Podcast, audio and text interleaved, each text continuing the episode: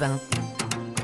6h12 sur Europe 1, c'est peut-être l'heure de votre café, de votre chocolat. Très bon petit déjeuner, c'est l'heure du pressing. Oui, on ouvre ensemble Ambline. les journaux du matin et nous sommes euh, rejoints par Dimitri Vernet. De quoi avez-vous envie de nous parler aujourd'hui? Oh, eh bien, moi j'ai décidé de vous parler de nez rouge, de chaussures Ah. trop grandes, vous l'aurez compris, Ombline Alexandre. On va parler de clown ce matin. Oui, le, le clown censé faire rire, je dis bien censé, car beaucoup d'entre nous se méfient de ce personnage un petit peu fou, à tel point que certains en ont peur. On nomme ça la coulrophobie. La quoi? La coulrophobie. La La coulrophobie. C'est que-. Exactement, c'est votre cas, La phobie Alexandre. Oui, Est-ce que vous êtes coulrophobe? Pas spécialement, à part si je regarde euh, ça, le, Oui, le, le clown de ça. Non, Mais je vous pose la question parce que selon un sondage relayé par Ouest France ce matin, plus de 50% des personnes interrogées déclarent avoir peur ou au moins une crainte des clowns. Oui, 50%. Beaucoup, Plus de la moitié, c'est surprenant. Et oui, c'est peut-être d'ailleurs votre cas, cher auditeur d'Europe 1. N'hésitez pas à nous le dire sur la page Facebook d'Europe 1. Mm. Bonjour. Mais alors, comment on en est arrivé là? Comment, euh, dans l'esprit d'énormément de personnes, le clown drôle est devenu le clown qui fait peur?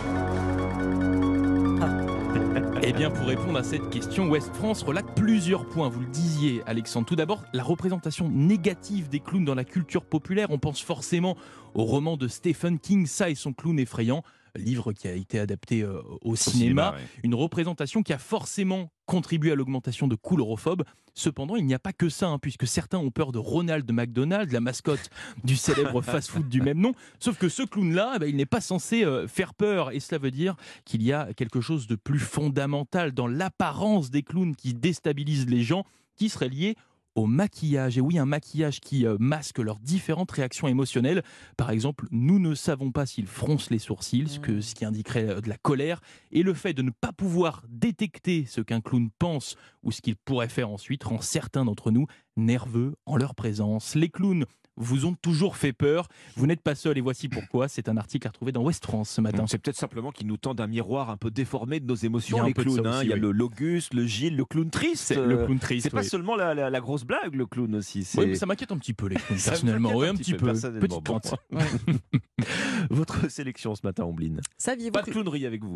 Non, oh là là, c'est très sérieux, on va parler procès et argent. Ah oui. Saviez-vous que le prince Harry était à, à Londres? Euh, S'il Oui. s'est dit qu'il allait profiter de, de ce passage pour euh, passer un petit peu de temps avec papa Charles III, bah, c'est râpé. Hein. le roi est trop occupé pour voir son fils, affirme le palais de Buckingham Palace.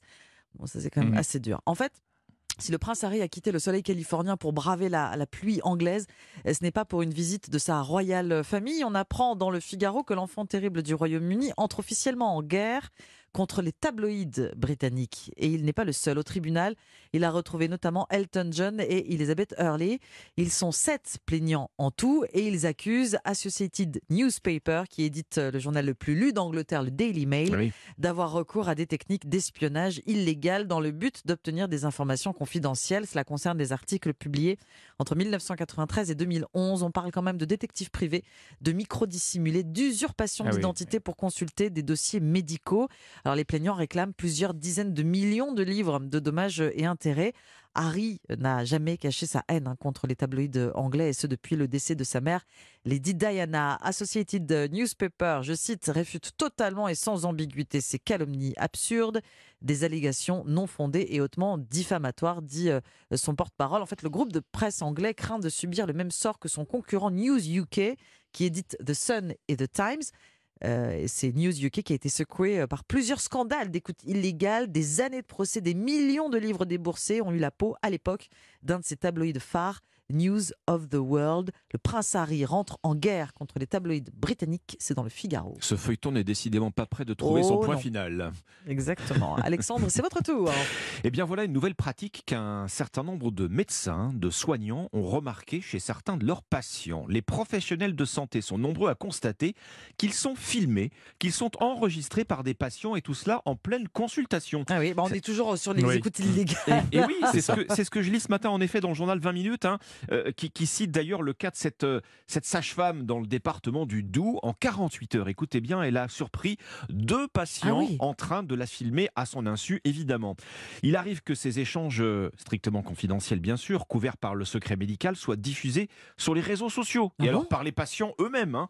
Euh, cette sage-femme qui garde en tête justement la très mauvaise surprise qui est arrivée à l'une de ses collègues gynécologues, elle s'est retrouvée en vidéo sur Instagram alors qu'elle était en train d'annoncer à un couple la mort d'un de ses jumeaux à naître.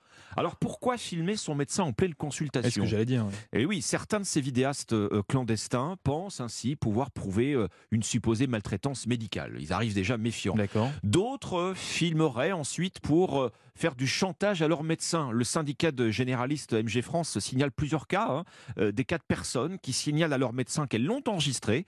Elles exigent, elles euh, en échange de leur silence, en quelque sorte, une prescription médicale particulière, un prolongement de l'arrêt de travail. Faute de quoi, eh bien, elles vont porter plainte euh, avec cette vidéo euh, au Conseil de l'ordre. C'est très effrayant ce que vous racontez.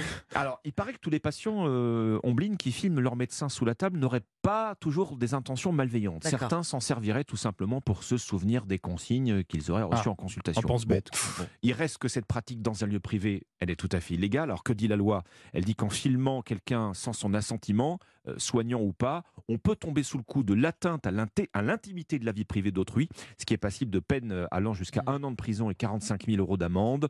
Ordonnance est faite de ranger les caméras, c'est à lire ce matin Ah. dans le journal 20 minutes. Merci Alexandre. Merci Dimitri. C'était le pressing. Bon réveil, la partition de Paul McCartney et Stevie Wonder à suivre sur Europe 1.